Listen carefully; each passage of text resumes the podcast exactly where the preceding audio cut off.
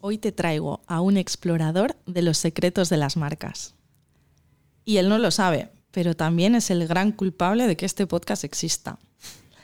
Fernando de Córdoba, ¿qué tal estás? Hola, buenas, ¿qué tal? Encantado de estar aquí.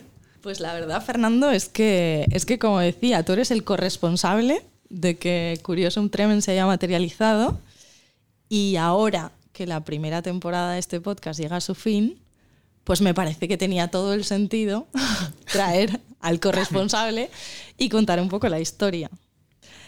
Así que nada, arrancamos con la historia, lo primero que me parece que, es lo que más contexto le va a dar a esta charla de hoy. Y es que esto empieza en marzo de este mismo año, hace ocho meses, y es curioso cómo pasa el tiempo, porque para algunas cosas me parece que fue ayer y para otras cosas me parece que hace ocho años de esa charla. Pero pues yo estaba arrancando el curso de podcast con Enrique Sánchez y nada, pues me acuerdo que él nos dijo, cuando queráis entrevistar a alguien, pensad en una persona con la que estaríais mucho rato hablando. Y yo tenía ganas, me acuerdo además que tenía ganas de comunicar, tenía ganas de lanzar un proyecto de comunicación, pero ni tenía podcast, ni tenía proyecto, yo no tenía nada. Pero dije, empieza, empieza por algo.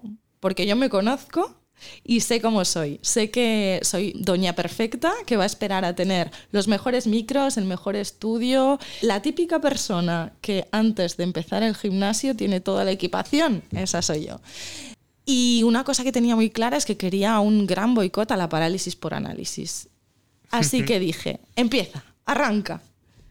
Me acuerdo que estábamos a unos días de que empezara unas jornadas en Bilbao, en el Guggenheim de Bilbao, cogí el programa, vi tu nombre y dije, pues ya está, yo quiero hablar con Fernando.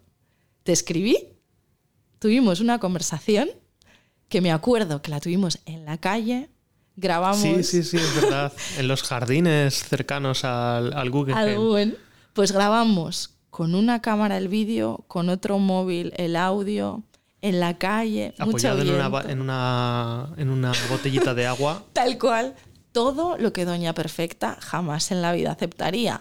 Pues eso fue el comienzo de todo. Grabamos unos 15 minutos de conversación y cuando llegué a casa me puse a escucharla y me di cuenta que en unos 13 minutos después de edición decía la palabra curiosidad y sus derivados 11 veces.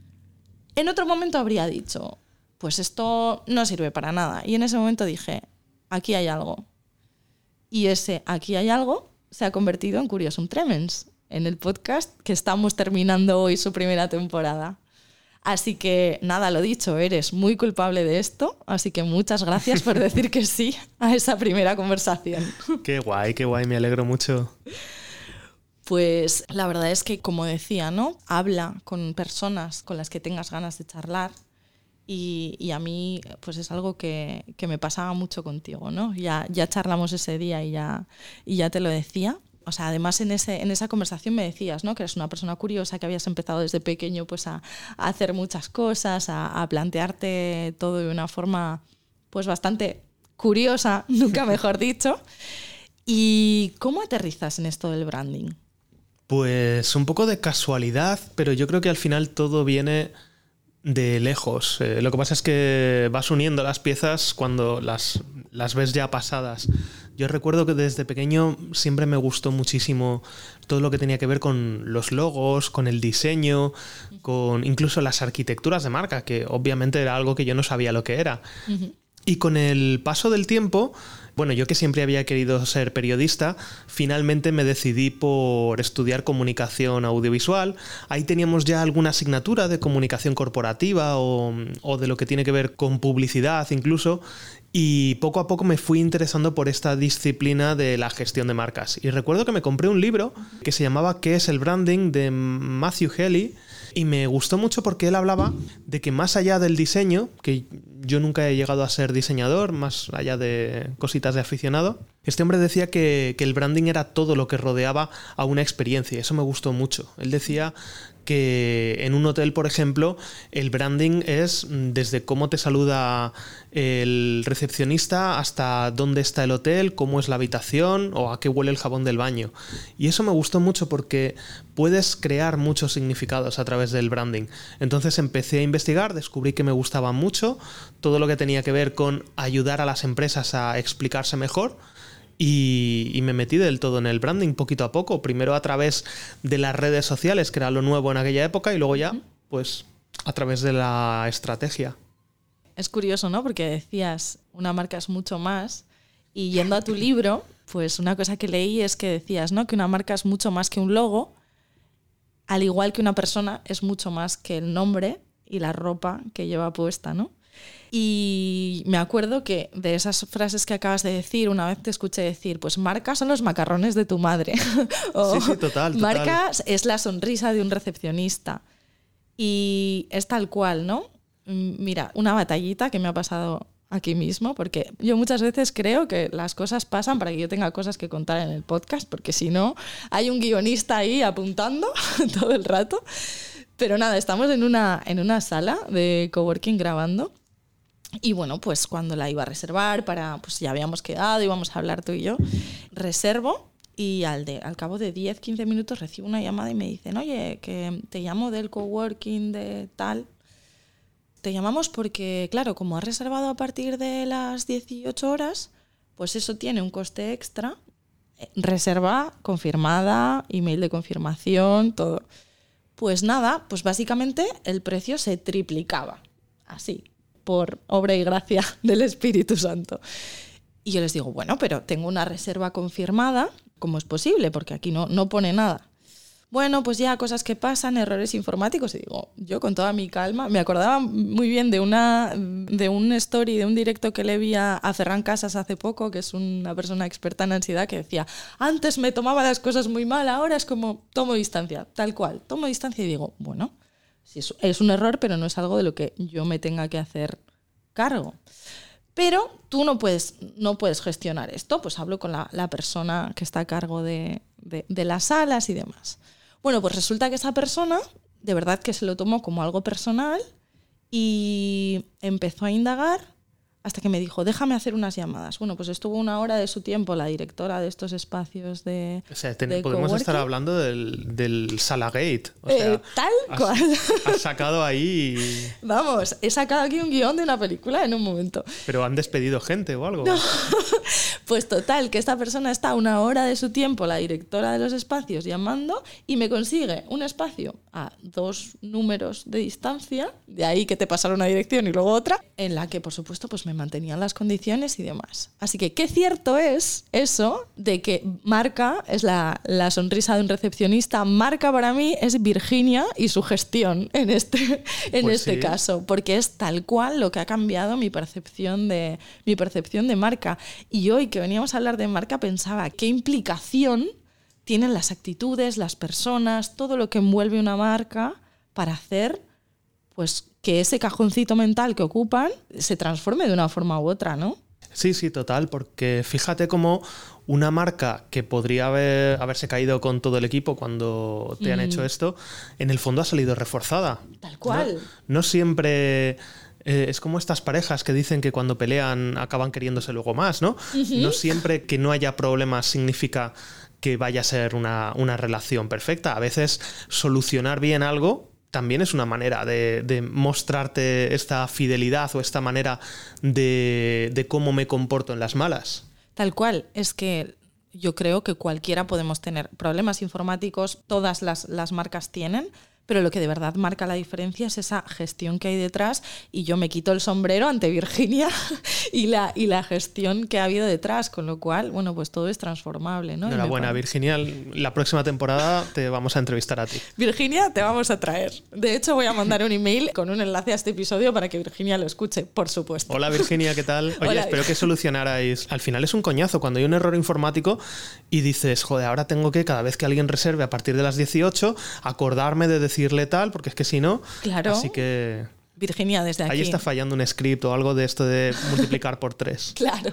Claro, que es muy fácil de arreglar, señores informáticos. Virginia no tiene por qué estar haciendo esto. O triplicad el precio todo el día, tampoco hace falta que sea más barato durante el día, ¿no? Pues claro, oye, si lo llenáis, ahora estamos abriendo aquí un nuevo business. No, a ver si, a ver si vamos a estar ahora subiendo el IPC por nuestra culpa y de repente triplicamos los precios de todo. No, Virginia, tampoco te flipes. Tampoco. A ver si en un momento no sabemos por qué se han disparado los precios de los coworkings en Madrid y hemos sido nosotros los artífices. Tú ya has sido artífice de un podcast, creo que ya, creo que ya está bien de liarla. pues nada, Fernando, la verdad es que me parece súper curioso, ¿no? Como decías, pues es más que un logo, es una experiencia, esta experiencia que acabo de contar, ¿no? ¿Cómo definirías una marca? Yo siempre digo que, bueno, hay muchas definiciones, ¿no? A mí me gustaba mucho una de eh, Morillas que decía, una marca no es un logo, es lo que tú piensas de él. Eh, a mí me gusta una que me inventé yo que decía que una marca es un cajoncito mental. Un cajoncito mental en el que guardas todo lo que sabes o lo que crees saber sobre un tema. Y ahí se van metiendo cosas. Tú a lo mejor tu cajoncito mental de esta empresa de coworking estaba vacío o a lo mejor lo poco que habías visto por redes sociales o publicidad y ahora se ha llenado de más cosas. Entonces ese cajoncito mental se va, se va llenando con el paso del tiempo y también se van olvidando cosas. Hay, marcas que a lo mejor prometiste no volver a utilizar y con el paso del tiempo, se me... Ah, vuelvo, vuelvo. Se me olvida. sí, eso pasa muchísimo, la verdad. Y bueno, yo que soy muy fan, se puede notar pues lo de cajoncito mental, lo acabo de usar hace cinco minutos porque me parece una, una descripción súper buena de lo que es una marca. Al final no deja de ser un cajoncito mental en el que tú vas acumulando información sobre lo que eso despierta sobre ti. Y es lo que decías, todas las experiencias suman. No solamente es ni el logo, ni la tipografía, ni la web, ni. Es no, no, son mil cosas. Son también los tópicos que tienes en la cabeza. Porque una marca que a ti te parece súper elegante, a mí me puede parecer de pijos. O una marca que a ti te parece el culmen de, de la sofisticación, a mí me parece que es muy chabacana o algo así. Los tópicos, el contexto social. No es lo mismo eh, llevar una prenda de ropa hoy que hace 10 años, o no es lo mismo, yo qué sé, es que hay un millón de cosas que son tópicos en la cabeza, son eh, conceptos, son expectativas. Son, es, de todo, es el, contexto cultural, un millón de cosas. Sí, la verdad es que sí. Y qué interesante eso cuando, cuando van evolucionando. Pueden empezar eh, siendo una cosa y irse transformando, ¿no? Las marcas y todas las concepciones. Me vienen a la cabeza esos tatuajes tribales que estaban tan de moda en aquel momento y que ahora pues todo el mundo se los está tapando y pasa mucho con muchas marcas también que igual han sido han estado en la cresta de la ola en un momento y ahora se asocian a cosas no tan no tan guays o no tan que son parte de tu estilo de vida, ¿no? Es muy complicado cuando has sido una marca que se ha puesto de moda es muy complicado mantenerse, no puedes estar arriba siempre. Claro. Eh, puedes ir, puedes volver. Yo creo que tienen más recorrido las marcas que se mantienen siempre en un papel de segundo plano, porque al final es imposible, no, no, puedes estar completamente arriba. cuando lo ves a largo plazo, siempre tienes tus momentos arriba y abajo. Y con lo que dices de los tatuajes, lo mismo. Hubo un momento en el que representaban una cosa y ahora representan otra o representan un momento de tu vida con el que ya no te identificas. Pues las marcas sucede lo mismo. Hay marcas que tenemos enganchadas a un momento de la vida. Yo qué sé, me acuerdo de la Super Pop, que la leía mi hermana mayor y luego la leyó mi hermana pequeña. Yo era súper fan. Pero llega una edad a la que dejas de leer la Super Pop. Otras marcas van creciendo con nosotros. Los 40 principales hace 30 años lo escuchaban chavales de 18. Hoy en día la audiencia media de los 40 principales es de 40 años. O luego hay marcas que no supieron dar ese paso. Hay otras que sí. A mí, por ejemplo, me gusta mucho el caso de Lego, como Lego era una marca de niños y ahora es una marca de niños porque sigue renovando la base, pero también es una marca de adultos. Hay, hay productos de Lego que yo si no tuviera gatos me compraría porque me encantan un set de Lego de The Office, un set de Lego de Friends. Claro, y está claro que es para adultos, porque sí, un niño puede jugar con los muñequitos, pero un niño no va a pillar qué narices era The Office que se dejó de emitir cuando nació. Claro. O una máquina de escribir preciosa que tiene en Lego y que yo animo a cualquier oyente a que me la regale, que es una cosa preciosa. Han sabido muy bien combinar esta parte que antes solo cubrían con la parte de arquitectura con seguir atrayendo gente y utilizar los elementos icónicos visuales de la marca, los, las minifiguras, los colores, las formas. Eh, al final Lego es muy difícil que no tenga algo para un segmento de, público es que es muy guay eso, porque al final esos niños, ¿no? Que jugaban con los Legos han ido creciendo y siguen siendo esos niños que juegan con los Legos al final. Totalmente. Y que a la vez pues integra un poco a los diferentes segmentos de la familia y pues ese niño que ha crecido sigue jugando con el que ahora de verdad es niño que es su hijo, ¿no? Va integrando como las diferentes generaciones. Y yo creo que hay marcas que no se dan cuenta de la importancia de, ir renovando tu base y a la vez ir captando gente desde pequeños. A mí me dio mucha pena cuando hace como 15, 10, 15 años la mayoría de periódicos dejaron de publicar suplementos infantiles, porque ya no eran rentables, porque la publicidad había caído con la crisis y con la publicidad infantil todavía más. Pero a mí me daba pena porque yo aprendí a leer leyendo El Pequeño País y me contagió para, bueno, lees El Pequeño País y también lees alguna página del periódico, por lo menos lo ojeas, le pierdes el miedo, coges el país semanal y Cayó el pequeño país, cayó el mini mundo, cayó el gente menuda, cayó el país de las tentaciones.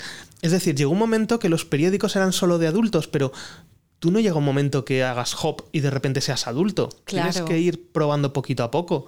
Yo estudié periodismo y me acuerdo perfectamente de que una vez en clase una profesora nos preguntó cuántos leíamos el periódico y levantamos la mano tres y, y la mayoría se referían al 20 minutos que no digo que no sea periódico, pero que lo cogían en el, en el tren, que no iban a posta al kiosco a comprarlo. Claro, tú no, eres consumidor de ir voluntariamente a comprarlo, etc. Y yo creo que hay marcas que no se han dado cuenta de la importancia de formar parte de, de, tu vida, de tu paisaje vital. Muchas marcas de toda la vida, como Colacao, les gusta mucho recordarlo, ¿no? Y de hecho Colacao está trabajando en lo que decíamos antes del ego, también en que cuando eres adulto pidas un Colacao en un bar y están haciendo anuncios con Arturo Valls, están recordándote mucho eh, todo esto, porque Colacao, cuando lo ves en anuncios de los 80 y 90, era básicamente para niños. Algo con Jesulín de Ubrique y tal, pero básicamente para niños. Y me parece muy interesante ver cómo también la pirámide demográfica de España te obliga, porque como te vayas solo para niños, tal, pero Oye, al final no tienes por qué dejar salir a estos clientes que confiaron en ti. Pues con los periódicos lo contrario. A lo mejor si te dedicas a intentar atraer a nuevas generaciones, no sé, quizás ya es tarde, porque los chavales ya no van a visitar la misma web que sus padres, pudiendo visitar otra.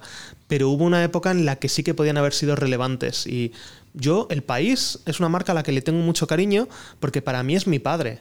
Mi padre murió en 2016 y cuando murió yo me encontré un papel entre, entre sus papeles que yo le había hecho. Lo primero que hice con el ordenador que lo hice con, con, Paint y mi padre me había comprado un escáner y yo escaneé una portada del país que no entraba entera, entonces la tuve que escanear a cachos y fui recortando cada una de las letras y entonces compuse una portada del país que ponía felicidades papá y con su foto y tal. Y parecía una portada auténtica a ojos de un niño de 10 años, eso era el año 97. Pero a mí, eso a mí me dice mucho de la imagen que tenía para mí la marca El País, que era parte de mi vida. Y hoy en día yo no sé si hay tantas marcas que te vayan apelando. Y si no fuera por el pequeño país, yo nunca hubiera tenido ese cariño al periódico. Al final, quizás poniéndonos matemáticos en parte de negocio, en rentabilidad, pues ese pequeño país no significaba mucho, pero era un germen de algo que, luego, que luego crece.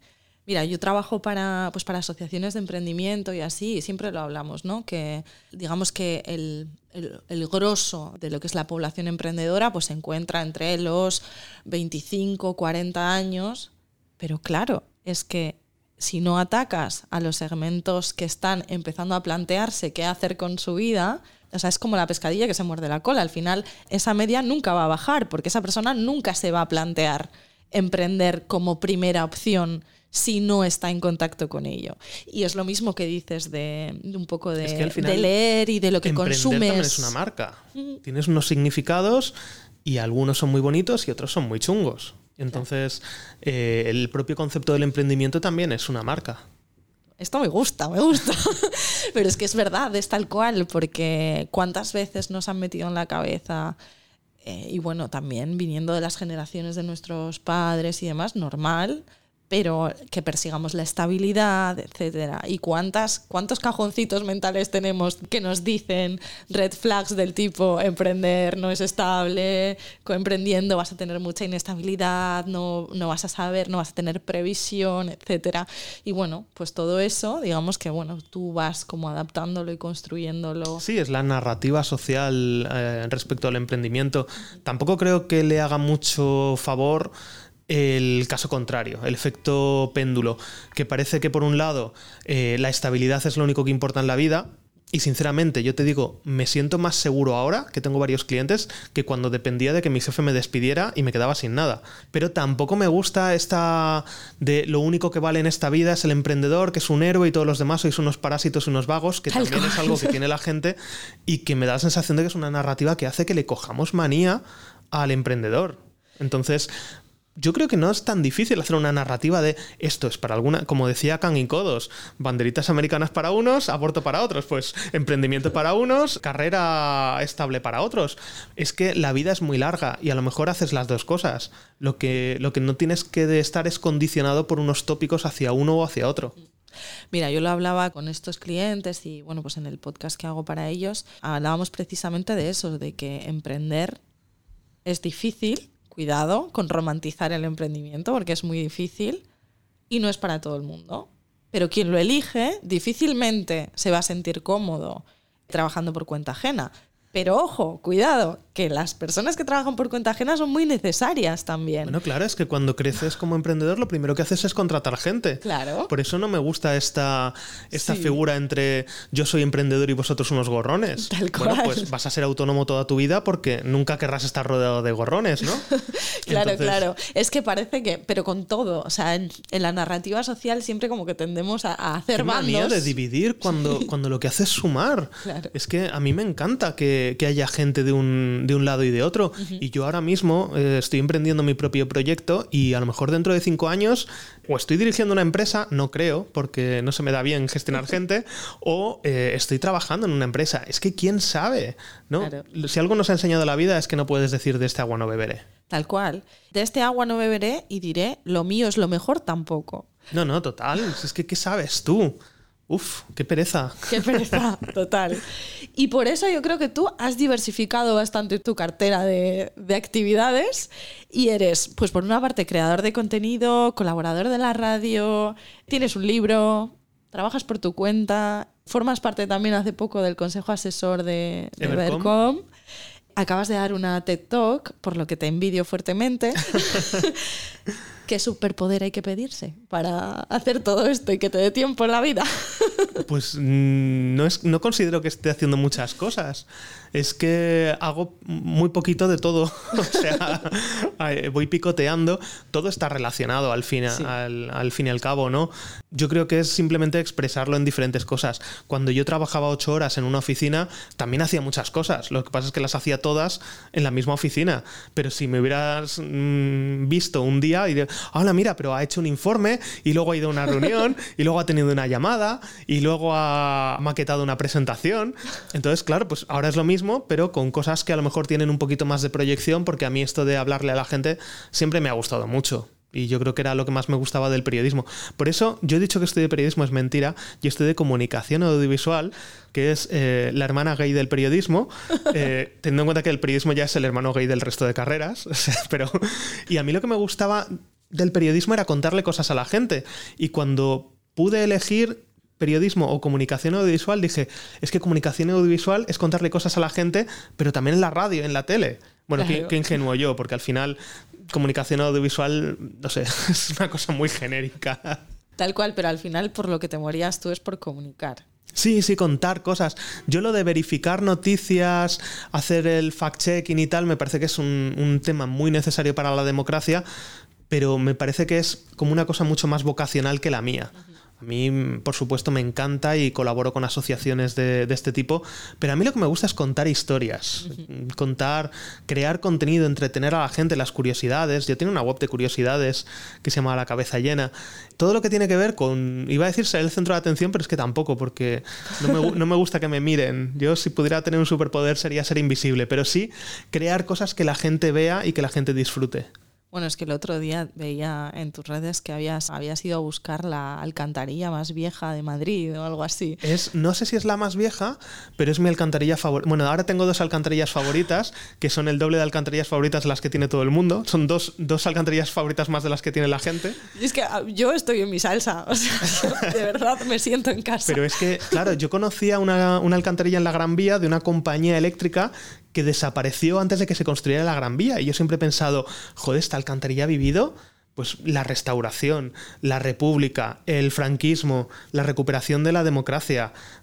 Si esa alcantarilla pudiera hablar. Eh, dos reboots de Las Chicas de Oro en televisión española. Y luego me dijeron que había otra alcantarilla que me iba a gustar y me puse a buscarla y encontré una alcantarilla de la época en la que el canal de Isabel II se llamó Canales del Lozoya, que fue durante la Segunda República que todos los nombres de cosas de la familia real, empresas como el Metropolitano Alfonso XIII, pues pasó a ser Metropolitano de Madrid. El canal de Isabel II se renombró como Canales del Lozoya. Y me, me encantó, me encantó.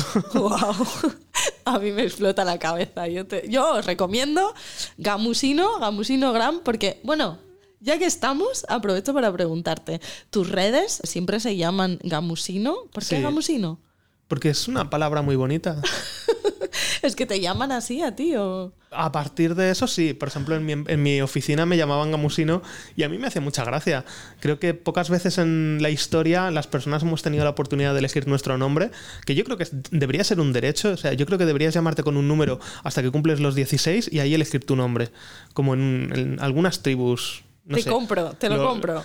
Y además no habría bullying en los colegios porque serías un, serías un número. Y con los números no te puedes meter. Ah, es que es primo. No, no puedes. Tú has dicho que lo mío era digno de un guion, pero esto sí que parece un guion de una peli. Pues eso, gamusino suena muy bien. Me recuerda a mi padre, que me llevó a cazar gamusinos cuando era pequeño. Es una palabra sonoramente muy bonita. A mí las palabras que contienen la U me parecen muy bonitas, porque es una letra muy rara, ¿no? En el castellano. Y no sé, es una palabra que me gusta y las redes sociales se dividen entre las que tienen el usuario gamusino libre y las que no. Y las que no, yo espero que se hundan. Pero Instagram y TikTok, que es donde no está libre, mm, me da la sensación de que les va bastante bien de momento. Lo que más me jode es que la gente que tiene el usuario gamusino no lo usan.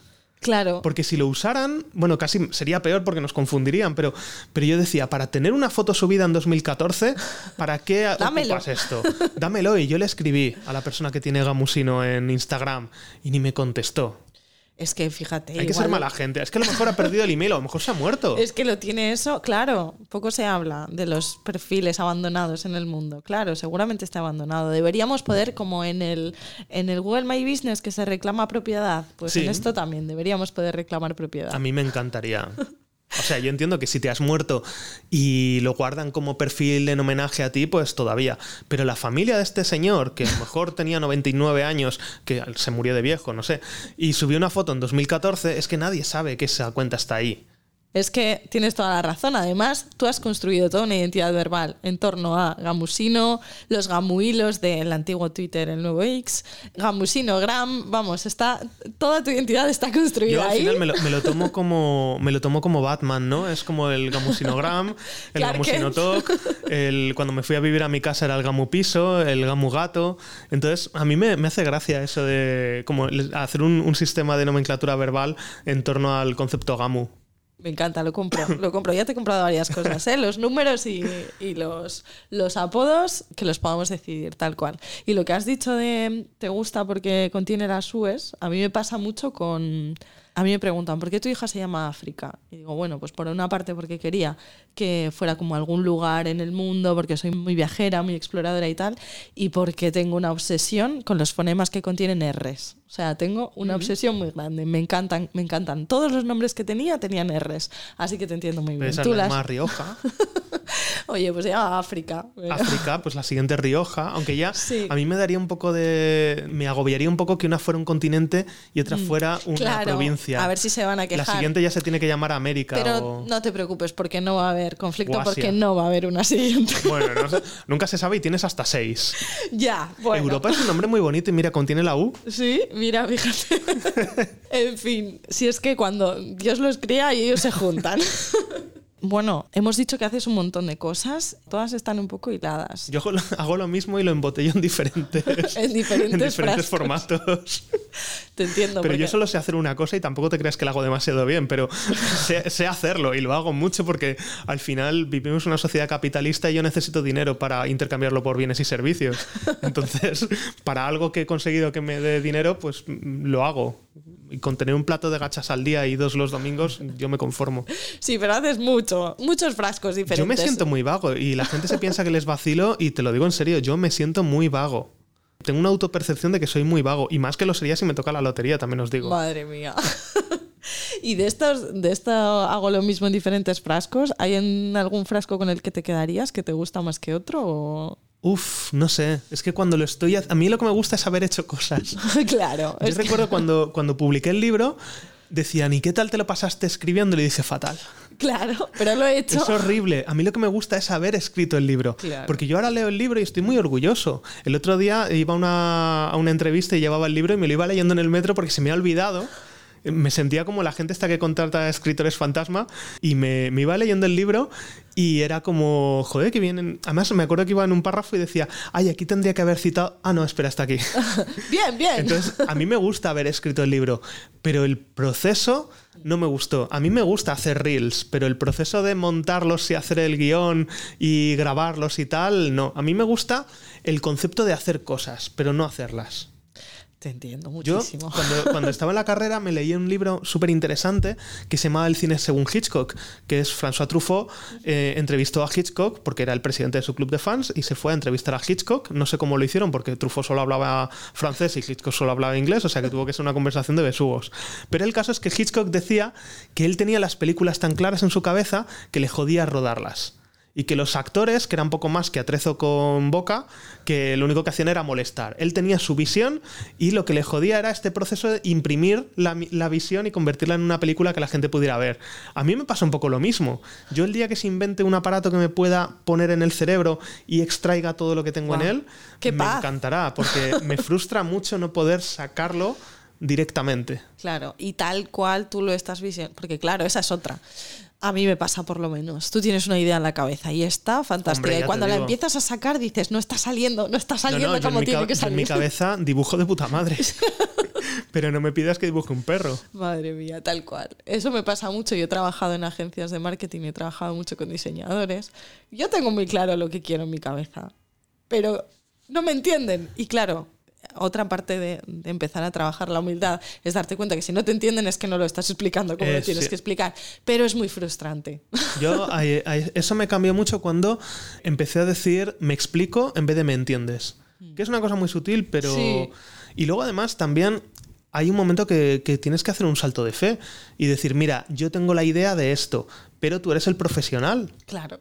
Hazlo tú como veas. Y si no eres tan profesional ya nos daremos cuenta, pero lo normal es que mejores mi visión.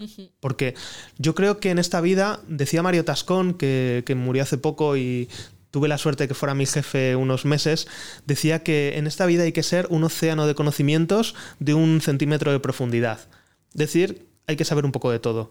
Y yo sé de diseño lo suficiente como para poder hablar con un diseñador, que me da sopas con ondas, pero sé lo suficiente como para poder valorar su trabajo y poder eh, saber qué pedirle. O saber qué le puedo pedir y qué no le puedo pedir. Y saber cómo fiarme de su criterio.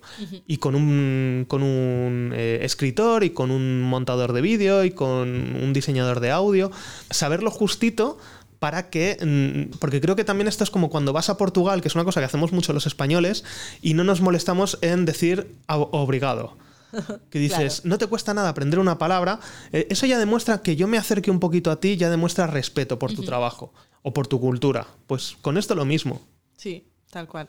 Sí que es verdad que tener como ese, esa visión pulpo, lo llamaba Fabián en uno de los capítulos que grabé con él, te da mucha soltura porque al final puedes, digamos, ir pilotando un proyecto o, o algo que quieras de forma más transversal, ¿no? Lo que pasa es que luego hay gente que da mucha rabia. Yo tengo un amigo que se le da bien todo. Entonces. Pero eh, todo en profundidad, ¿no? Dices. Sí, todo lo hace bien el cabrón. Entonces eh, monta un negocio con su pareja y de repente le veo, ¿y quién te ha hecho el logo? Ah, no, lo he hecho yo. ¿Y quién te lleva las redes? No, las llevo yo. ¿Y quién ha decorado el local? Lo hice yo. No, ¿Por qué? ¿qué, hace- qué haces mal? ¿Qué haces mal? Me fastidia. Espero que luego haya cosas básicas que no sepa hacer, Claro. que no sepa montar en metro. Sigue indagando, habrá cosas. Seguro, espero, que- espero que haya cosas porque me sienta, me sienta muy mal, yo soy muy envidioso. Pero en este, en este podcast, claro, yo traigo a gente muy curiosa. Y pido, que luego te lo pediré, que me cuenten una curiosidad. Ostras, menos mal que me lo has dicho porque esto es como cuando te piden un chiste, Nada, te bloqueas. No te preocupes, que yo siempre doy la tregua de contar yo cosas así, os doy un poco de. Y también os sentís menos solos. Pero vamos, que va y me cuenta que. O sea, yo, yo todavía estoy, estoy ahí atascada. Y me cuenta que se puede pintar las uñas andando. Y digo, pero ¿cómo es posible? O sea, ¿cómo es posible que una persona pueda ir andando y haciendo así? Y, o sea, no lo ent- y las tenía perfectas, no entiendo. Yo hay cosas que hace la gente que no entiendo que sea posible hacerlas. Yo lo que no entiendo es lo de pintarse las uñas. O sea, me parece que todo, todo lo que sea añadirle más complejidad a la vida.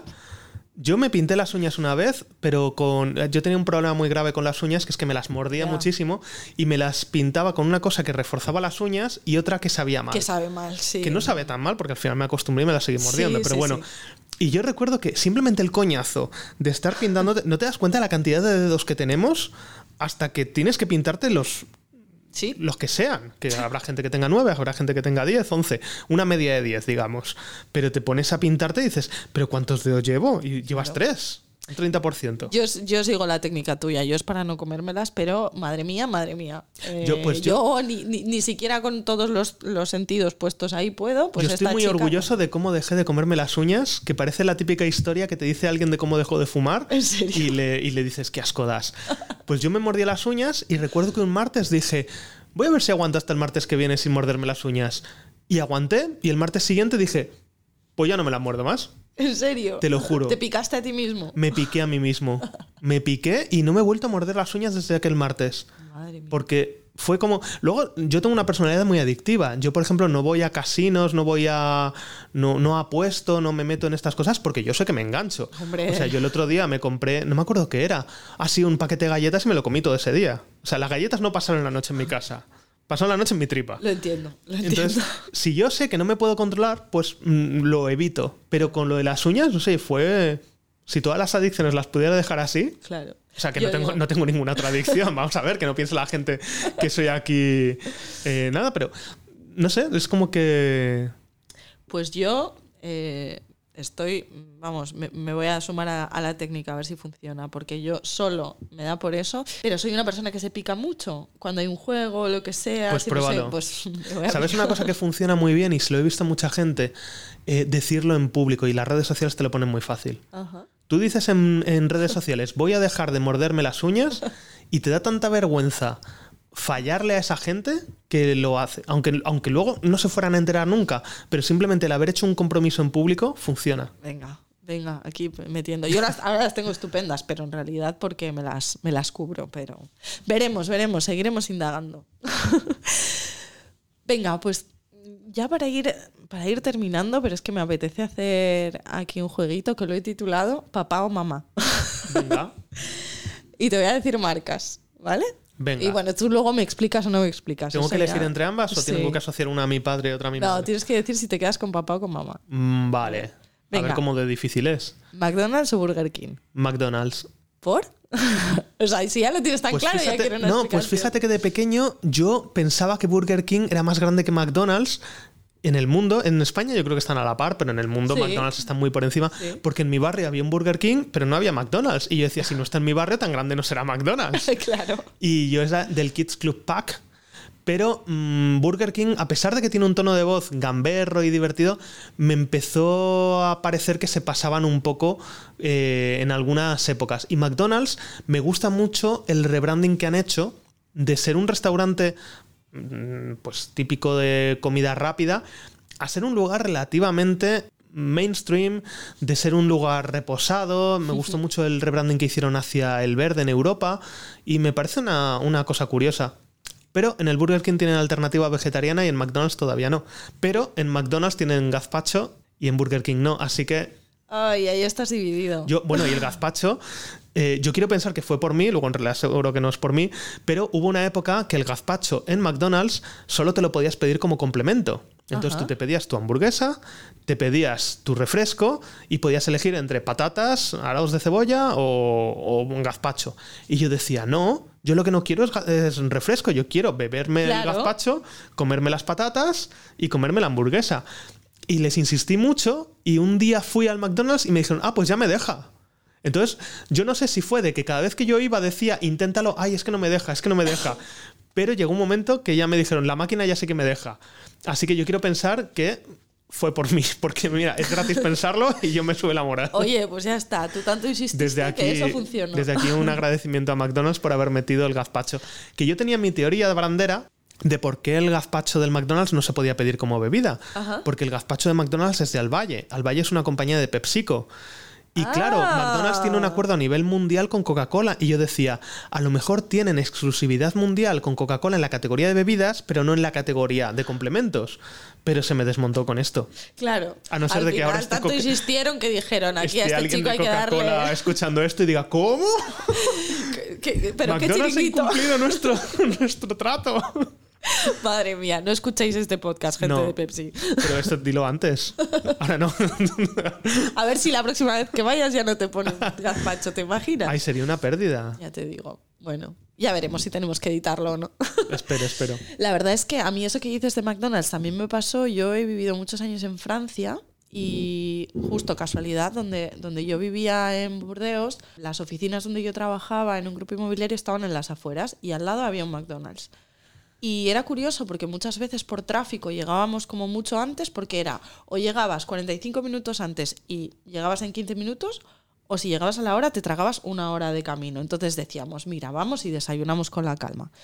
Entonces desayunábamos en el McDonald's y es curioso cómo era un, un sitio que nada tiene que ver con esa percepción de fast food que tenemos. Era un sitio donde te ponían unas crepes, estabas ahí a gusto, Bueno, te tomabas un café. que están riquísimos. Tal cual, Y también. el Egg McMuffin, que eso me encanta desayunarlo. Sí. Y otra cosa que me encanta, que me imagino que también pasará en Burger King, pero pasa mucho en McDonald's, y es que se adapta mucho la carta por países. Sí, sí, sí. Allí tienen, por ejemplo, unos wraps que a mí me encantan con queso de cabra, todo con muchísimo queso, como, Rico, en, rico. como en Francia funciona la vida, y aquí no, y, Y estoy en muy Portugal, indignada. por ejemplo, tienen la sopa verde esta que le gusta tanto a los portugueses. Ah, sí. Tú te puedes pedir, en España tienen gazpacho. Y una cosa con la que fliparon cuando, cuando yo estudié branding en Estados Unidos, estábamos hablando de nuestros países porque éramos un grupo cada uno de un país. Y yo les dije, ¿sabéis que en, en España McDonald's sirve cerveza? Y no se lo creían. Claro, es que eso Que te puedas es pedir muy una loco cerveza para en otros McDonald's países. es como.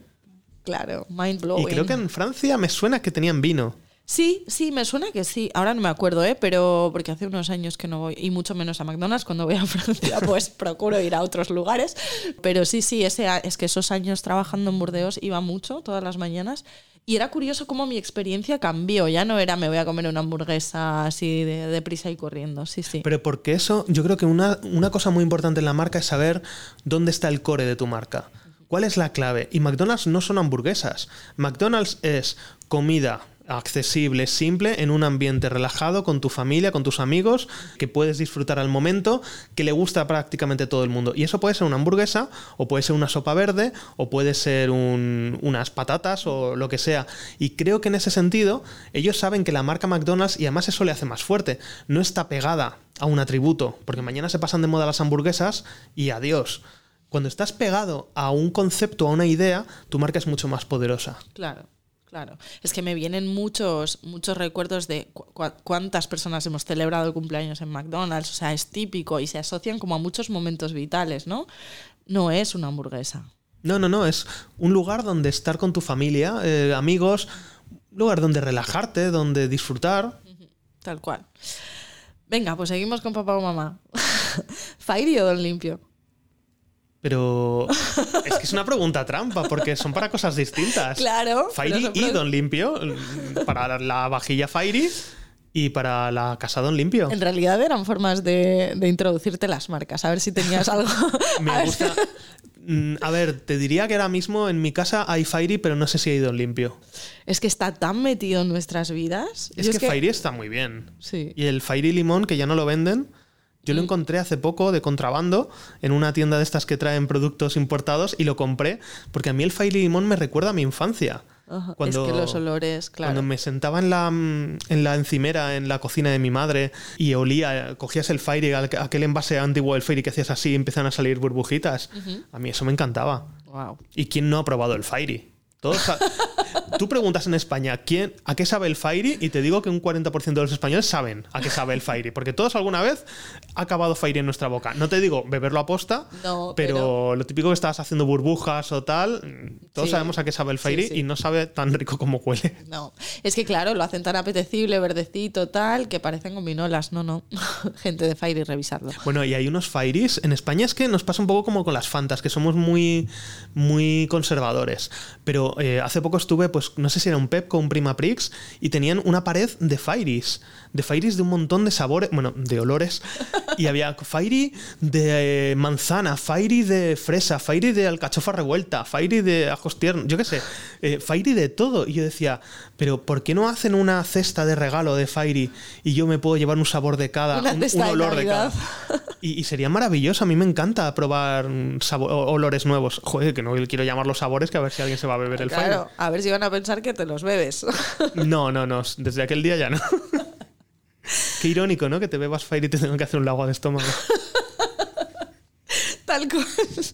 Mejor no, ¿eh, gente? No estamos aquí sentando precedente.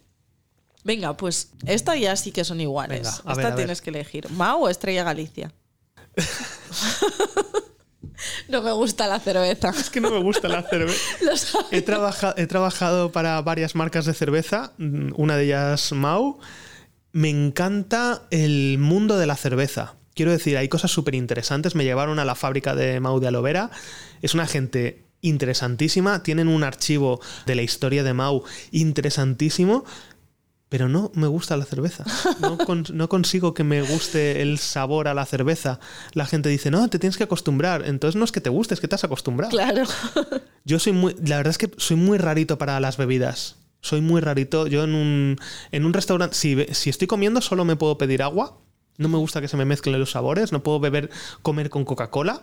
Ajá. Como mis primos, por ejemplo, que mm, beben todo el agua que beben, la beben a través de la Coca-Cola. Pues yo no, yo solo agua. Y cuando estoy en un bar, que no me voy a pedir una botella de agua, pues me pido un zumo de tomate. O un mosto. O un bitter cash.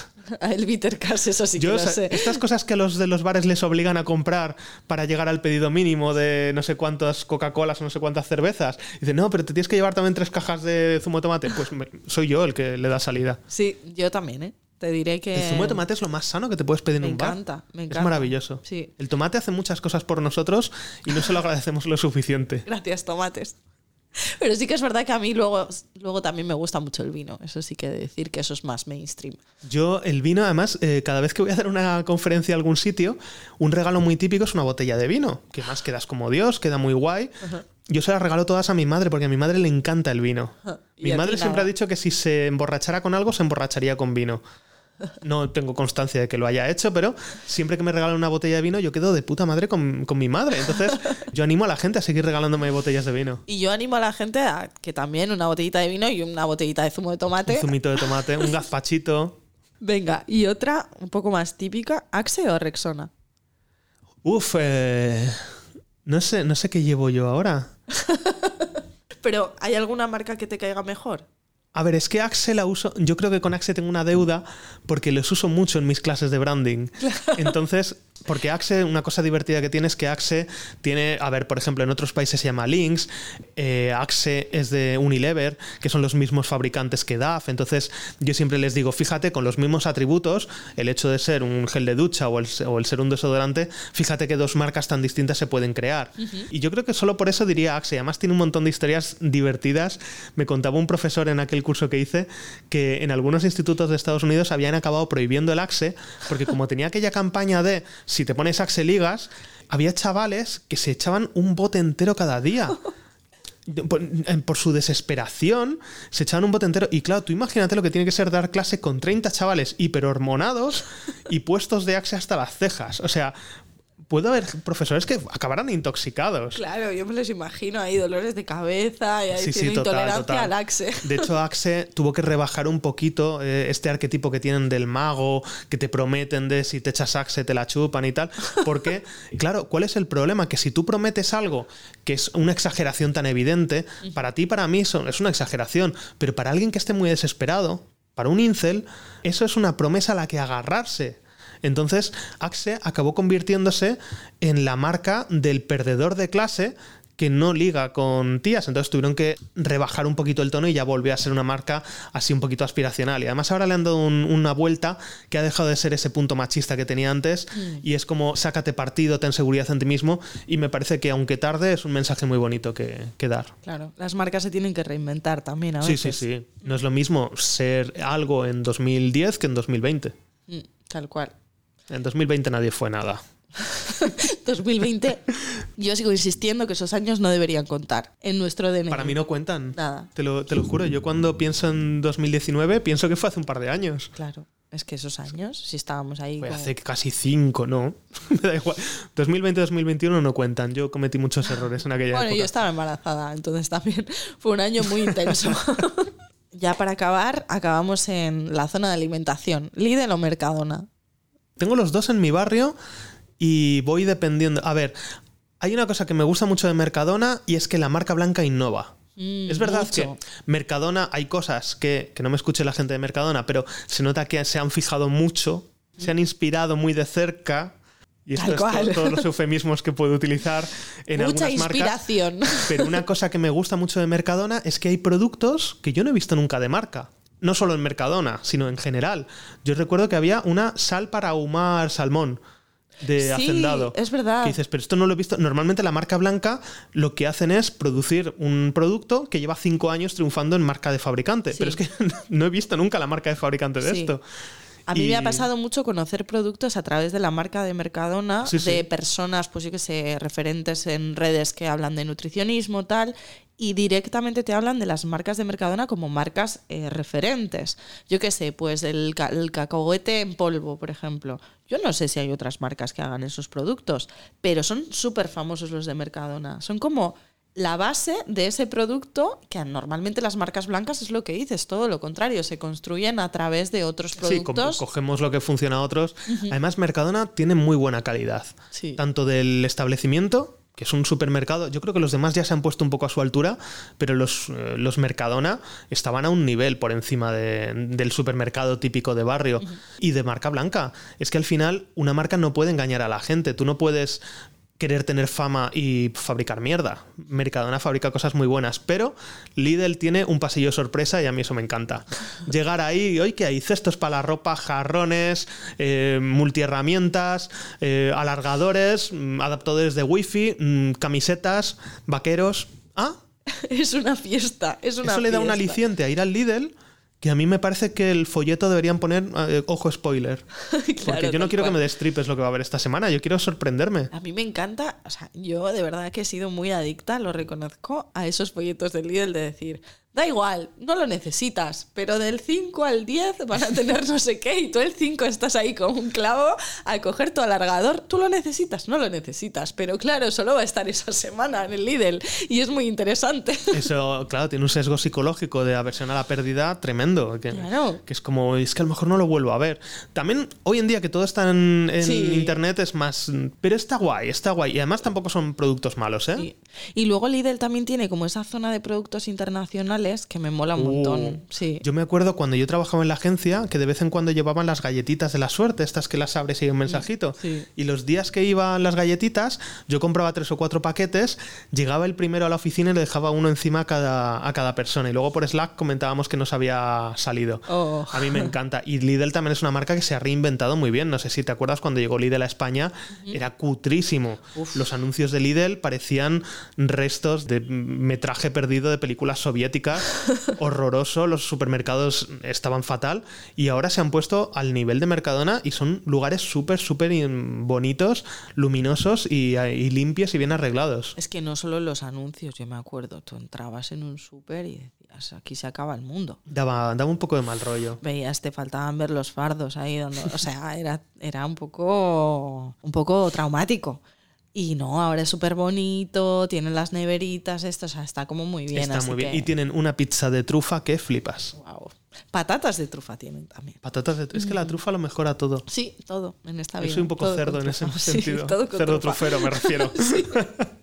Te he entendido, te he entendido. Pues nada, Fernando, escuché en una entrevista que te llamaban curiosólogo. Y cuando lo escuché dije, qué curioso. Luego. qué curioso, luego que acabe aquí, ¿verdad? Porque vamos, el Eso podcast el- que nació desde una conversación en la que dijimos 11 veces curiosidad, pues nada, pues mm, cosas de la vida que hayas terminado aquí. Sí, lo de curiosólogo es una palabra que se inventó un amigo mío, se llama Guido, y dijo, te pega mucho. Y cuando empecé a colaborar en Radio Nacional, me dijeron, ¿cómo quieres que se llame tu sección? Y dije, el curiosólogo. Qué Entonces, eh, a partir de ahí me me ha acompañado. Pues nada, yo suelo decir que este podcast es mi gran excusa para conocer a gente curiosa, así que nada, hoy os he traído al curioso logo mayor. y suelo hacer dos preguntas a las personas que pasan por aquí. Una de ellas es, ¿qué es para ti la curiosidad? Pues, eh, no sé, es como una necesidad de, de preguntarte cosas que no le importan a nadie, pero que no vas a poder vivir sin saberlas. Tal cual. No puedes vivir, no puedes dormir, no pu- Sí, es como. No sé, yo cuando. Es que cuando dices que eres curioso, la gente se piensa que eres cotilla. Y dices, ay, pero no le has preguntado de dónde viene y tal. No, es que a mí me da igual. Yo me preocupa más saber qué hay debajo de esa alcantarilla. O por qué el metro circula por la izquierda. Mira, ayer, pues yo nunca hago un guion, simplemente me escribo cosas que me van surgiendo cuando voy mirando cosas de las personas que quiero que vengan. Y cuando entré en esto de.